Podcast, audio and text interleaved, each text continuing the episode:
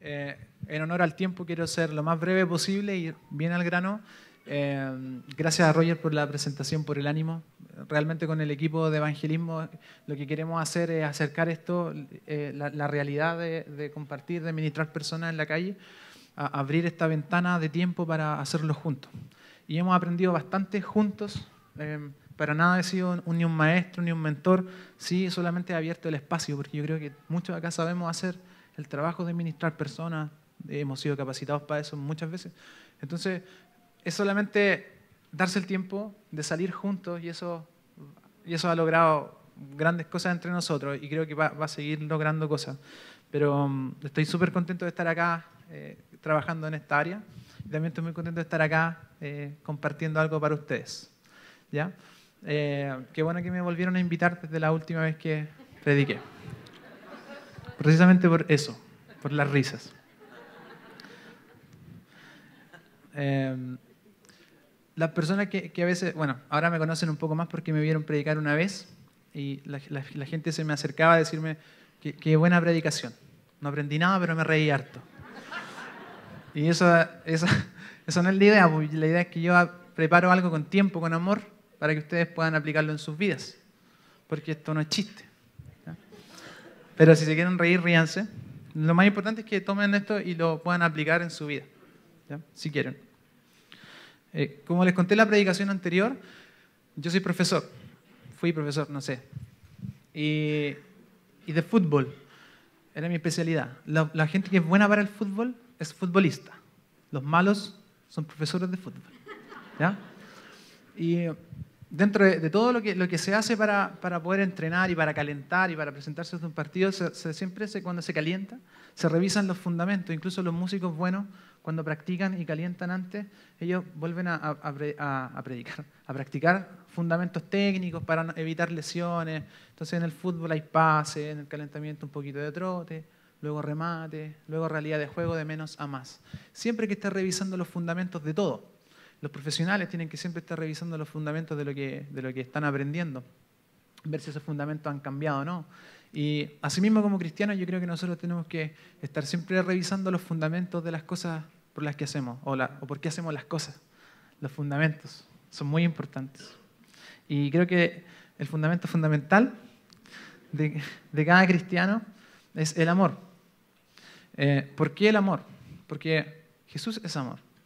Y más allá de, una frase cliché que es que Dios es amor, Jesús es el amor.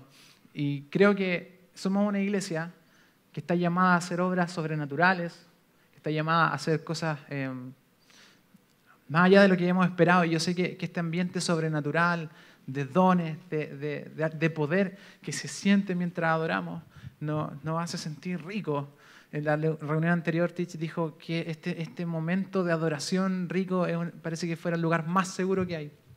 Eh, y yo, yo creo en una iglesia de Viña las Condes poderosa, en una iglesia de Cristo poderosa, con señales, con milagros. Yo lo creo. Pero antes de eso yo prefiero y quiero, no, no hay para qué elegir, una iglesia amorosa. Personas que podamos, antes de ser tan poderosas, poder amarnos como el fundamento principal de nuestra, de nuestra vida. Porque si no hay amor, no hay nada.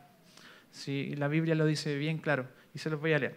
En 1 Juan 4.7, NBI, dice, permanezcamos en el amor, así se llama este, este, no sé si el capítulo completo se llama así, pero este extracto.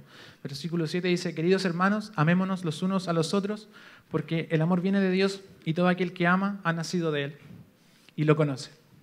Y el que no ama, no conoce a Dios porque Dios es amor. Primera de Corintios 13 dice así, si hablo en lenguas humanas, Está hablando de, dones y angelicales, pero no tengo amor. No soy más que un metal que resuena o un platillo que hace ruido. Si tengo el don de profecía y entiendo todos los misterios y poseo todo conocimiento. Y si tengo una fe que logra trasladar montañas, pero me falta el amor, no soy nada. Si reparto entre los pobres todo lo que poseo y si entrego mi cuerpo para, que, para que lo consuman las llamas, pero no tengo amor, nada gano con eso. Este fundamento hay que repasarlo siempre. Porque es fácil que en esto de los dones, que, que es nuestro quehacer, hacemos cosas. Los que escucharon mi, predicación pasada, hacemos cosas y esas cosas se relacionan con expresiones del reino de Dios. Hay que tener ojo porque a veces las expresiones del reino de Dios a veces se nos vuelven más importantes que el amor de Dios para las personas. y buscamos los dones, que hay que buscarlos. La Biblia dice, procuren los mayores, los mejores. Hay que querer. Hay que querer ser una iglesia poderosa, pero antes de eso hay que ser una iglesia que ame. Hay que ser amigos que amen, esposos que sepan amar, compañeros de trabajo que no sean un dolor de cabeza. Poder ser personas reales que aman a la comunidad. Si logramos hacer eso con la comunidad, con nuestros hijos, con nuestros vecinos, vamos a lograr el objetivo, vamos a estar bien cimentados en un gran fundamento, el más importante que es el amor. Entonces, comúnmente la gente se polariza, se van por el amor y otros se van como por las buenas obras o por los dones. Pero no hay para qué elegir, está todo en el mismo paquete. Si crecemos en dones, vamos a crecer en amor. Y yo creo que somos una iglesia que está llamada a eso, a, seguir creciendo. Me llama la atención en este, en este capítulo, Pablo en el, en el verso 11 dice, parece que se saltara a una cosa distinta. Dice, cuando yo era niño, hablaba como niño, pensaba como niño, razonaba como niño, y cuando llegué a ser adulto, dejé atrás las cosas de niño.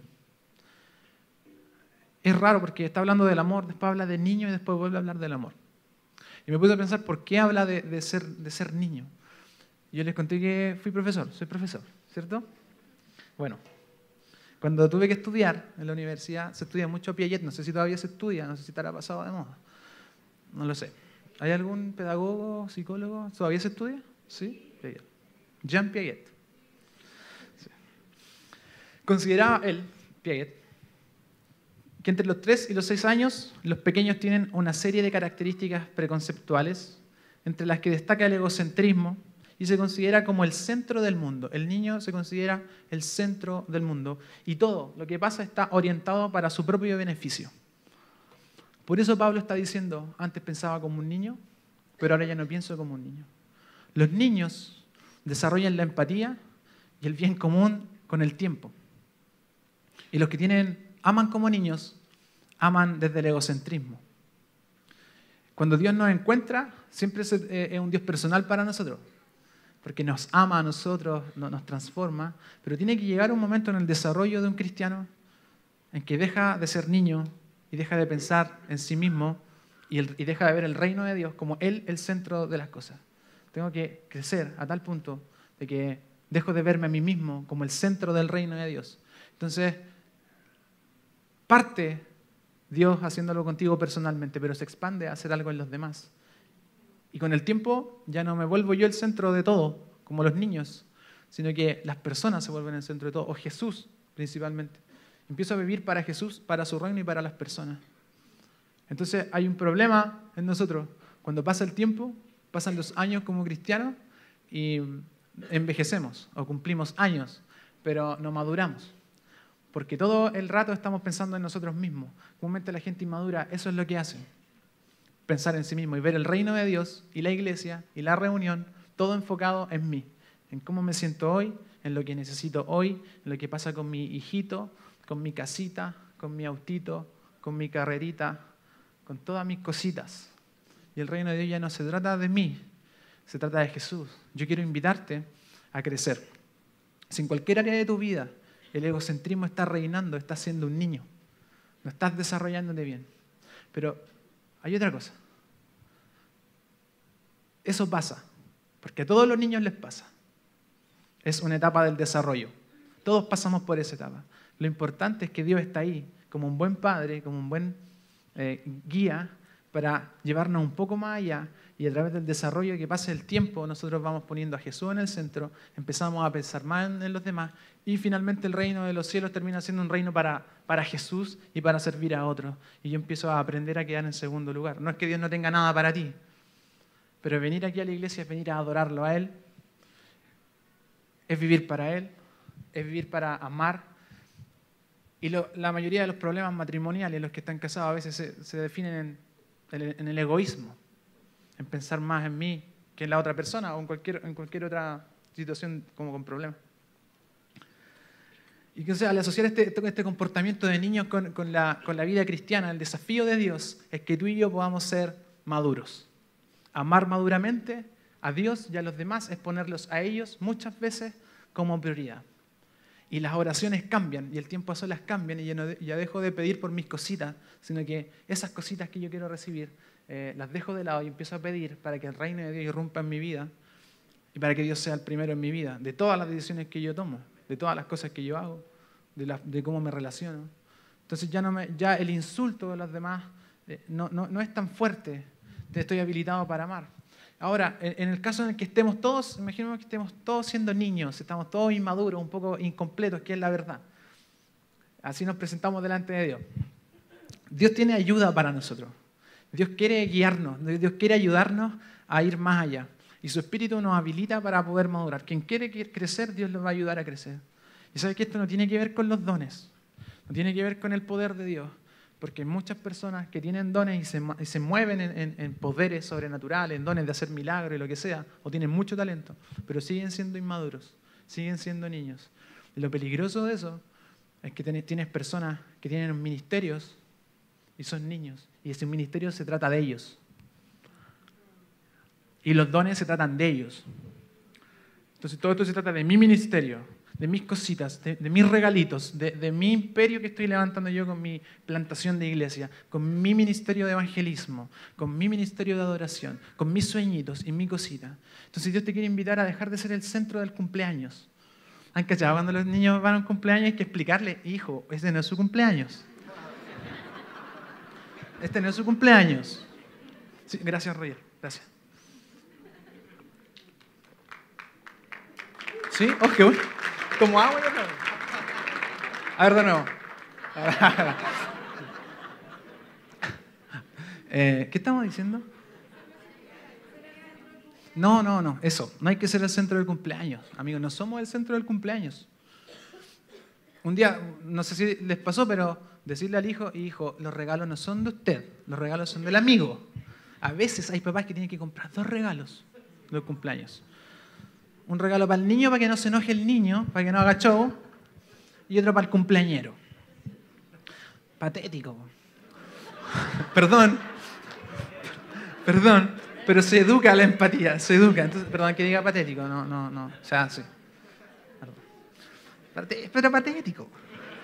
Porque el niño tiene que aprender que no es el centro de, todo. Y un cristiano tiene que aprender que no es el centro de todo. Un día fui a un cumpleaños, yo trabajé muchas cosas, en una animando cumpleaños. Vos Lightyear, hacía un traje que tenía. Sudadísimo. Vos Lightyear. Entonces estaba eh, Pedrito de cumpleaños, había otro, otro amigo de la misma edad. Iba a soplar la vela y Pedrito le ganó la vela, sopló en la vela. Porque así son los niños. Todo lo quieren para sí mismos. Y pasa en la iglesia, amigos. Pasa en la iglesia. Yo quiero amar como corresponde amar a mi iglesia y como corresponde amar a mi esposa principalmente y cuando tenga hijos, ojalá pronto. Eh, sí, sí, me gustaría. Oren por mí para tener hijos. Me encantaría tener hijos. Sí. Eh, quiero amar de forma correcta a mis amigos, a mis enemigos. Y después de eso ser súper poderoso. Y después de eso que se sanen todos los enfermos, pero quiere un carácter como el de Jesús, de amor. Entonces, si a un niño le cuesta esto y hay que comprarle regalitos, dos regalos, encima es caro, dos regalos para que el niño no se enoje espiritualmente, ocurre que hay personas que cuando ven que otro ministerio se está levantando, se preocupan, porque es una amenaza para ti. Cuando es una amenaza para ti otra persona que está haciendo un ministerio, es preocupante. Cuando es amenazante para un pastor que otra iglesia está haciendo algo muy bueno, es preocupante. Quiere ser el centro del cumpleaños cuando el reino de Dios no se trata de eso, se trata de los demás. Yo creo que la iglesia Viña, Las Condes y el movimiento Viña me encanta, por eso estoy aquí, si no estaría en otra parte. Pero creo en el valor que Dios le ha dado a todas las iglesias de Chile para, para cumplir su, su llamado, el reino de expandir, el reino de Dios. Entonces, no queremos ser el centro del cumpleaños, queremos amar a otro. Y si tenemos algún quebranto en esta área, es necesario revisarlo, preguntarle al Señor qué está pasando y que Él nos eduque como, se educa, como educa un profesor a un niño, como educa un papá a un niño, en amor. No va a pasar nada, nadie te va a quitar tus cosas. Comparte, hay de sobra. El pensamiento de huérfano cree que cuando alguien tiene más cosas se le va a acabar a él. Esa, es orfandad. No es, no es ser hijo. Y hay muchos tipos de amor del cual podemos aprender. Desde amor de niño no tengamos. Fe de niño tengamos. Amor de niño, amigos, no. Amor de niño de 3 a 6 años es, tu hijo no te ama. si, tu hijo, si tú tienes esa edad, tu hijo no te ama. Está sobreviviendo. no, si igual te puede amar. Se va a ir desarrollando y te va a terminar amando igual. si lo educas. Eh, el amor de madre es un amor muy del que podemos aprender muy incondicional de los padres que trabajan sin que se les agradezca nada a veces, ¿cierto papás? Qué ingratos son los niños a veces. Trabajar, ¿no le ha pasado que van a ver, yo a veces voy a ver a mi mamá, a veces, que me llevo muy mal con mi mamá, a veces la voy a ver. No, no, amo a mi mamá. Entonces cuando la voy a ver, o a mi abuela, amo a mi abuela. Después le voy a contar una historia con mi abuela. Lela le, le digo, súper creativo. Yo a veces voy a, la casa de mi mamá y me dan comida. Obvio, te dan comida si eres hijo. Y, y siempre yo como harto. Mi abuela sabe. Yo me como mi plato y ella como que me quiere dar el suyo. No, ya. Pero abuela, ¿tú tienes hambre? No, no, no, yo ya comí. Ah, Lloviendo afuera. Ah, Precario. Eh, los las mamás, los papás son así. Tienen esa clase de amor del, del cual tenemos que aprender, hermanos mayores. Debemos aprender ese tipo de amor. Mi mamá lo pasó muy mal conmigo. Mi mamá sufrió para reformarme, creció. O sea, yo, para crecer mi mamá tuvo que ser bien dura. Mi mamá era mujer de oración, me, me, hacía levantar a orar a las 5 de la mañana en este propósito como de reformarme. Ella se levantaba a las 5, en serio, pregúntenle a cualquiera que conozca a mi mamá, mujer de oración. A las 5 de la mañana se levantaba a orar mi mamá. Y este cabrón no tiene arreglo, vamos a orar con él a las 5 de la mañana. Después fue cediendo, lo empezamos a hacer adentro de la casa ya, con el tiempo. fue cediendo. Mi mamá no lo pasó mal. Vergüenzas que pasó mi mamá. Pasó vergüenzas conmigo. Pasó vergüenza. Todos los lunes, el inspector Gamonales del Salesiano, el chuncho. Siempre, siempre le llamaba. Y él dijo, hizo una, una, una declaración del diablo acerca de mí. ¿ah? Dijo, Franco, tu, tu, presencia indica desorden. Eso dijo. Mira, ya se rieron. Yo tomé eso como una, un, algo pero ahora me doy cuenta que cuando hablo la gente se ríe. El Señor lo dio vuelta a todo. Pero mi mamá lo pasó mal. Lo pasó mal, pero su, disciplina a mí me formó. Esa disciplina de, hijo, no sé, me formó. Formó un, un hematoma acá atrás. Yo no siento el lado izquierdo de mi cuerpo. Que mi mamá me formó con vara. No, yo tenía la nariz parejita igual. Mamá, no sé si está viendo esto mi mamá de ver. No, mi mamá. Mujer de oración, sí. Golpeadora, pero de oración. No, mi mamá fue súper tierna. Por eso me cambié de ciudad, ni, ni le. Bueno, no es chistoso. Bueno, entonces, quien no madura necesita un empujoncito de Dios. Mi mamá me dio un empujoncito y pude, pude crecer, pude comprender que el mundo no se trataba de mí y empecé a madurar.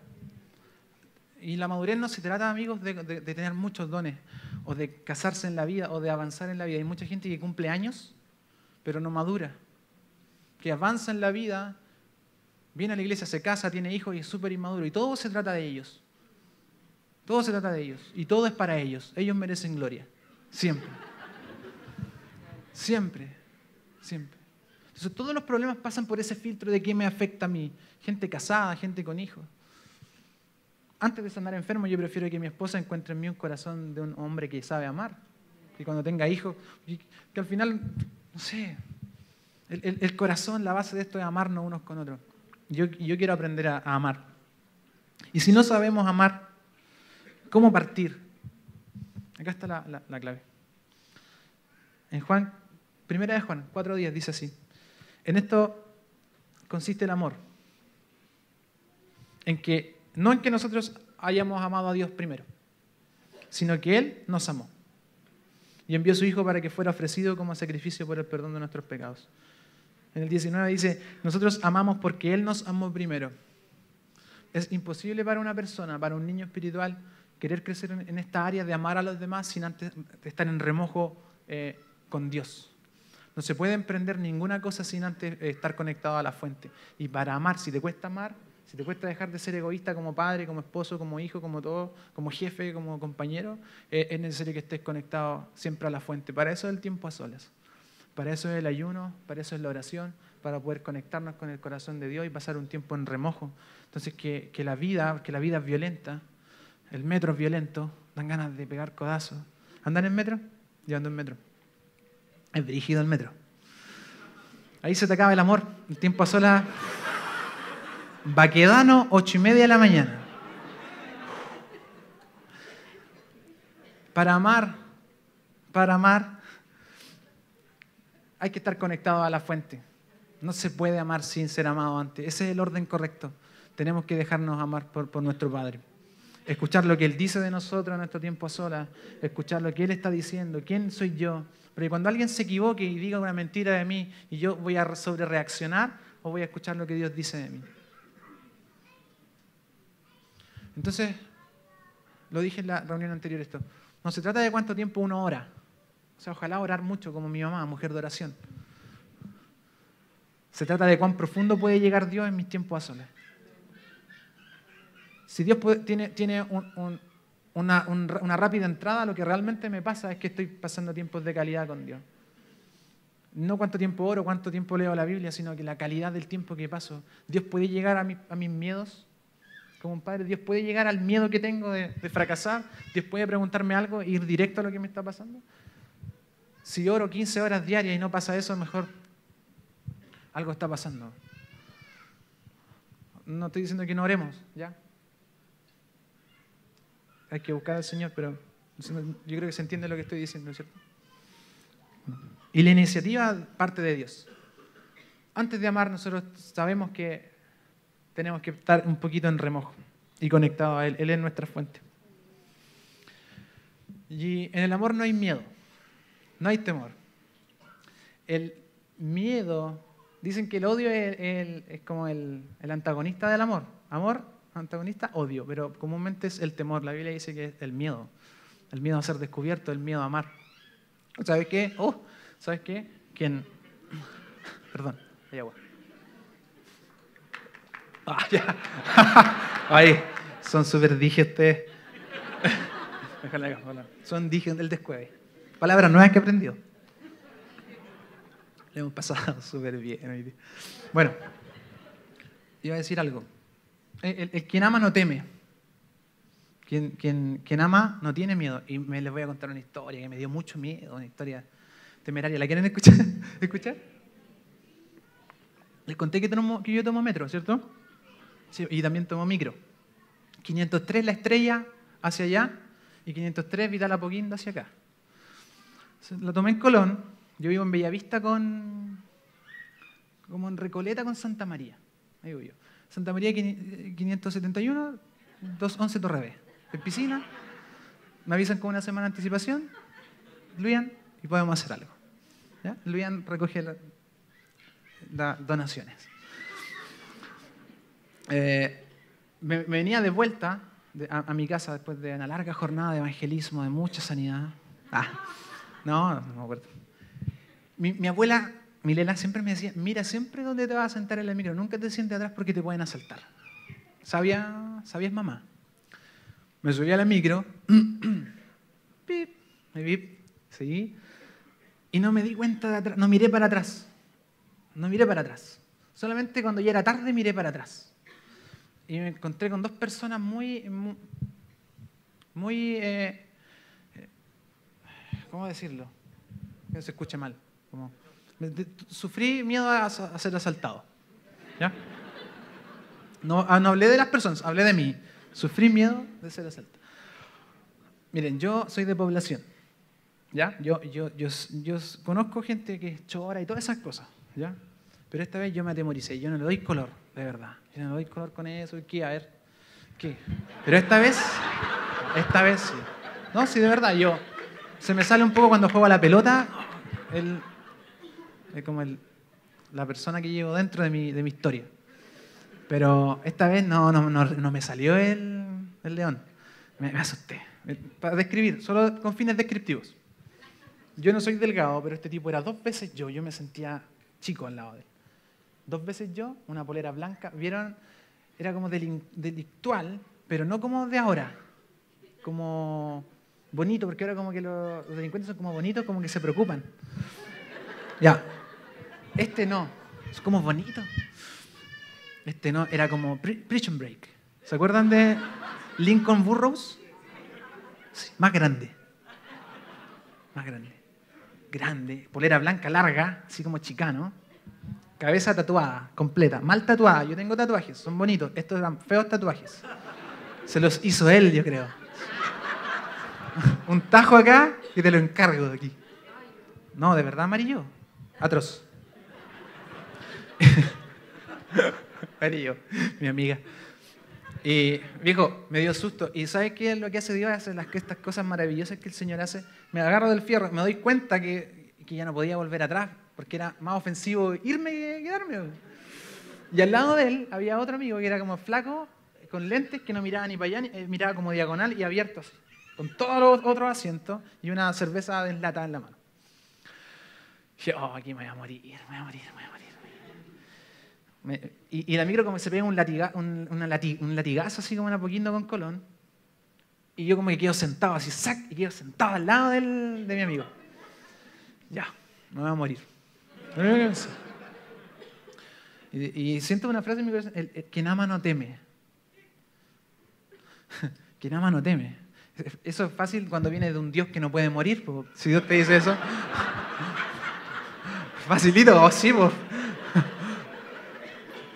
Yo tengo una esposa, entonces, él lo mataron, tercer día arriba, pero yo, ¿cuántas vueltas voy a tener que esperar para resucitar cuando lo vuelva? Mucho rato, bro. Entonces le dije, para ti es fácil decirlo, como tú no mueres, no, tranquilo. Y empezó, empezó, empezó la tragedia. El, el tipo iba, aparte de su aspecto, que yo no tengo nada con el aspecto, para nada. Tenía una bazooka, un Bluetooth, iba escuchando reggaetón, buen, buen reggaetón. Y yo como que yo, a mí no me gusta ser complaciente con la gente, no me gusta porque siento como debilidad, ay, complacer. Pero tuve que complacer. como que movía mi cabeza, era sobrevivencia. Sí. Acti- modo activado, la sobrevivencia se activó. Y entonces él me, buscaba con la mirada, como, ¿cachai esa actitud como de provocarte? Como, ah, está muy fuerte la música. Así como, le, sube- le subía más para, que, para yo mirarlo. po. Yo no lo iba a mirar. Yo no lo iba a mirar. De repente se sube un tipo con una zampoña a, a- tocar música para pedir dinero. Y dice, ¿y por qué yo tengo que estar escuchando? mu-?" Y tiene la voz súper ronca. Música de este. Y grosería, grosería, grosería. Al final lo que él quiso decir, ¿por qué él tiene que estar escuchando esa música si él está escuchando reggaetón con su bazooka? Sin molestar a nadie. La micro se caían los vidrios, se sonaban los vidrios así. Y me dice, ¿sí o no? Me habló directamente. Antes me había mirado de reojo, me había mirado, pero esta vez me habló directamente. ¿Qué iba a hacer uno? Dije, tranquilo, hermano, si va, va a tocar una vez nomás y después poner la música si está buena. ¿Está buena o no? Sí, está buena. Es igual uno que viene de, de población sabe mantener la calma también. No, calmado nomás, lloro, calmado. Ya vos, ¿sigo contando?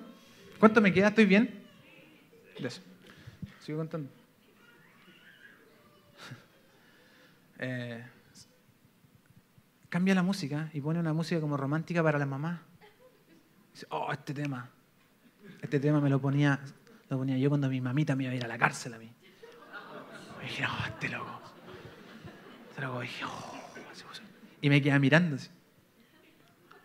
Me quería conversar, yo no quería conversar. Yo tuve tres, cuatro ocasiones de, de hacer como que me iba. y me- pensé en bajarme antes, así como. Pero no, pues, si yo iba a mi casa, ¿por qué? Y sentía que Dios me decía también, quédate, que nada no teme. Bueno, me quedé ahí para hacerle esta historia más corta. Eh, pone metal, para puro molestarme. Lo que él no sabía que yo fui metalero y toqué en bandas de death. Entonces, pone metal, pone Anthrax, una banda de, de trash de los 80. Pone Anthrax, Chaos Dynamite, un clásico, yo lo conozco. Ah, ¿te gusta Anthrax? Le dije.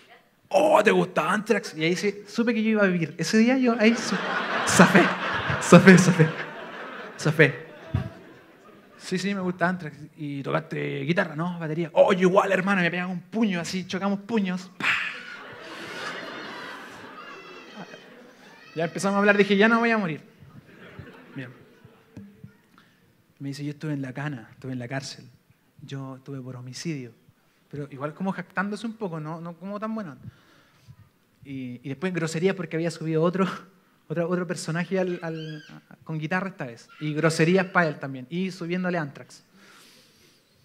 Yo estuve por homicidio y este de acá, este mataba gente adentro. Lo mandaban a matar gente adentro. Y dije, oh Jesús. Y, ah, ¿y ¿Qué le voy a decir? ¿Buena? ¿Mala? ¿Qué qué respondí a eso? Buena. Sí. Ah, ya. Chuta. Eh, y siento que Dios me dice, y tú tenés que orar por esos dos. Oh, Señor, no. No puedo orar por ellos dos. No puedo orar. Me declaro incompetente. No, Señor. Y bueno, le dije, bueno, me dijo otras cosas más y conversamos, me dijo que era tatuador, llevaba unas jeringas envueltas hoy. Se iba a pegar sida, no iba a tatuar. Que de verdad, estaba, bueno. Dios me dice que tengo que orar por ti. Ay, estaba esperando el puñal, no sé. Y luego se saca su gorro. Siempre se saca su gorro, se pone así. Y me dice, ¿te pongo Jesús Adrián Romero? En serio, no, en serio, es verdad. Es verdad, es verdad, es verdad, es verdad. No, dije, no. Le pone, pero fuerte, fuerte, fuerte. Y me diste nombre fuerte, fuerte. Y oh, no puedo creer. Ya, padre, eh, ah, ellos habían chocado, tenían la cara, estaban lesionados. Padre, yo or- oré por él, ministré un poquito. Dijo, "Oh, me estoy sintiendo mejor, hermano. Voy a subirle un poquito. Ya, súbele nomás. Súbele nomás, súbele nomás. Y también quiero orar por ti, amigo. Me queda mirando así, se saca los lentes. Ya, me dice, ya. Acérquese. Dios me dice, esto para ti, esto para ti, esto para ti, esto para ti, y también esto para ti. Y, tú has decidido esto, esto, una palabra que no me acuerdo bien. Su lagrimita, ¿eh? y de repente una grosería, porque él cambiaba mucho de, estaban todavía como un poco drogado, yo creo, de la noche anterior. Y la, micro queda en pana. Bota la micro y empieza nuevo, oye. Luego sigue la micro después un ratito más. Y de repente me, me, me, tira una talla y yo le respondo otra talla y dije, lo tengo. No voy a morir. Gracias, Señor, hoy no muero. Me, dice algo y yo le respondo una pesadez, pero de broma. ¿Sí? Como, ah, seguro no sé qué. Yo le dije, ay, seguro tú qué. Ah, y de repente lo tengo con la cabeza aquí, domado. Domado. Señor, domamos al kraken, lo domamos. Tenía así una cabeza. Todavía me duele el lado. Mi mamá, el lado, el lado izquierdo, él me lesionó el lado derecho. Grandes. De repente llegué un paso más allá, como cuando uno recién conoce a la polola. La voy a abrazar. Abracé y le di un beso en su pelada. Y me sentí por 10 segundos como Jesús. 10 segundos. Dije, oh, esto es lo que hacía Jesús. Oh, era capaz de domar lo indomable, quedándose un poco más. ¿Cachai? Quedándose un ratito más. Un poquito más. Yo no soy muy bueno para emocionarme, pero ese momento fue como bien, bien emotivo porque sentí a Jesús abrazando a través de mí solo por quedarme un rato más. Luego con el flaco fue de nuevo un abrazo. Después groserías de nuevo porque la micro volvió a quedar en pana. Y nos bajamos de la micro. Nos bajamos de la micro y Dios me dice, el que ama no teme. Y ahí comprendí. El que ama no teme. Porque Jesús se hizo vulnerable y en cualquier momento me podían pegar, apuñalar, qué sé yo. Y Jesús también. Quien ama no tiene miedo de hacerse vulnerable por lo que puede llegar a conseguir amando. Quien, ama se abre a, a- muerte, como hizo Jesús. Yo estoy haciendo una caricatura, tal vez no me iban a matar, no me iban a asaltar, pero lo sentí. Sentí el miedo. Jesús llevó esto al máximo. Se hizo tan vulnerable para, poder, para que pudiéramos sentir su amor. Luego de la micro se bajó, se puso a, a echarle leva al chofer. Me dijo, pastor, quememos la micro. Pastor, le dije, no soy pastor, no vamos a quemar la micro. Ven para acá. Me despedí de él. Las drogas volvieron a hacer efecto. Fue una ventana de- donde pude orar por ellos. Le di la mano, hermano, estés bien. Dios te ama mucho y yo también te amo mucho. Gracias, loco. Gracias, pastor. Me levantó. Me dejó derechita la espalda. Eh, y me dio un beso. Y después el otro flaco, que era más, era más, brígido, más violento, me dice, gracias porque sentí tu amor, sentí tu vibra, hermano. Me fui en metro y no me quería ir en micro de nuevo. Me la cuento dos veces. Y Dios me venía diciendo, el que ama no teme. Oh, ya. Me dijo, y tengo otra cosa más para decirte. Tú eres ese pelado Alejandro. Alejandro se llama. Alejandro, ponte de pie. Quiero que todos te conozcan. No, no está, no. Ay, no, no está. No, no está, no está. No, no. ¿Cómo te dio susto, flaco? Guardando la billetera, flaco. No. No, no. Alejandro nunca más lo volverá. Ojalá me lo, me lo pille en la 503, la estrella. Ojalá me lo vuelva a encontrar y poder hablar con él. Pero Jesús me dijo esto. Me dijo, tú muchas veces eres como Alejandro, con todas tus violencias, con todas tus, tus chapas, con todas tus caretas. Y yo me voy a quedar contigo al lado tuyo de la micro sentado, hasta sacar una, una, una tras otra. Porque yo estoy dispuesto a amarte a ese, a ese nivel. No se trata de que tú lo amaste a Él. Yo con esta historia te estoy enseñando que así yo te amo.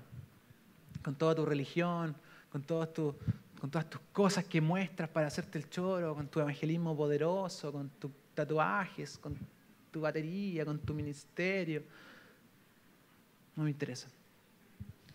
Todo lo que puedas mostrarme va a hacerte el chorito conmigo. Me voy a quedar contigo hasta que bajes la guardia.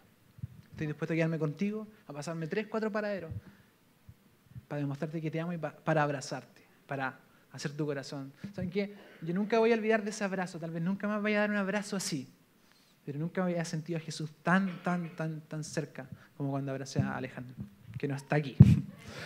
Entonces yo quiero invitarte a volver a ser vulnerable, a volver a amar, y si no sabes amar, pidámosle al Espíritu Santo que nos eduque y dejemos de ser niños.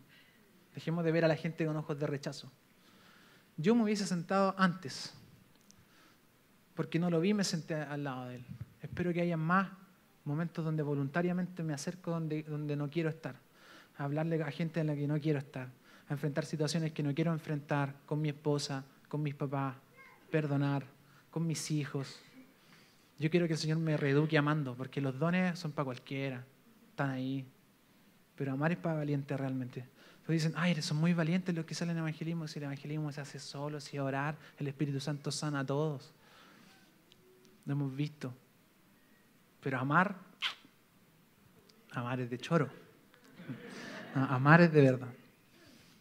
Los que están sufriendo, eh, tenemos hermanos que tienen situaciones económicas difíciles y a veces no se ve cómo está reaccionando nuestro corazón ante la generosidad con ellos, cómo le respondemos a nuestras esposas, estamos llamando a nuestros papás cómo hablamos de nuestra iglesia, cómo hablamos de nuestros hermanos. Eso es más importante.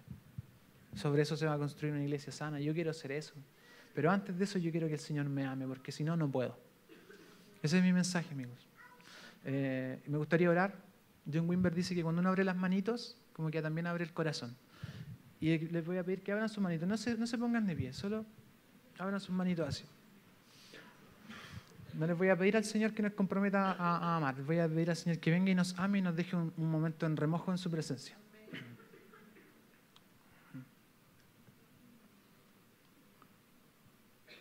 Señor, ven sobre nosotros y ámanos, Señor. Ámanos. Ámanos. Para no ver nunca a las personas con ojos de rechazo, Señor. Que todos somos igual de quebrados, de rotos, Señor.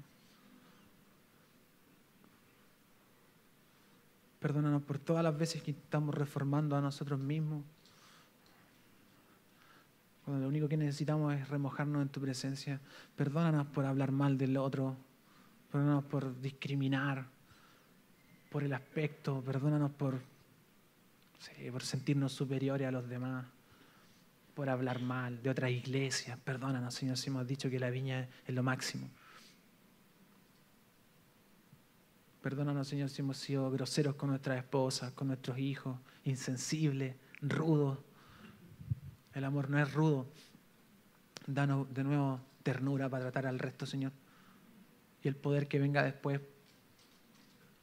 Danos, sensibilidad de nuevo si la hemos perdido. Si hemos perdido el foco de amar a los demás, Señor. Perdónanos. Y ahora ámanos, Señor, porque no podemos amar sin ti. Tu amor es primero, tu amor llega primero. No se puede amar sin ser amado, Señor. Esa es la clave. Ámanos un rato aquí, Señor. Ámanos, Señor. Ámanos. Quedémonos un ratito así.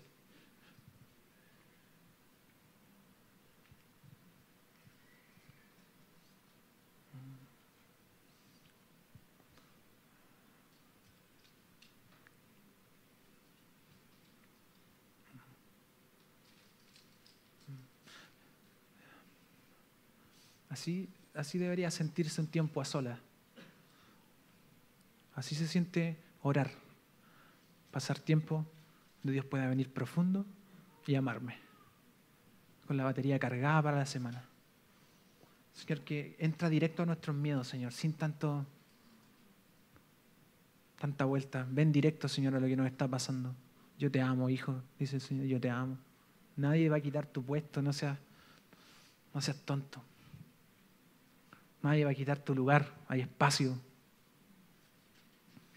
Yo te amo. Señor, llénanos de amor y ahora habilítanos para amar a la, generación que, está con nosotros, a nuestro hijo. Habilítanos para amar a los demás. Habilítanos, Señor, para honrar a, a, los demás, los talentos de los demás, el llamado de los demás.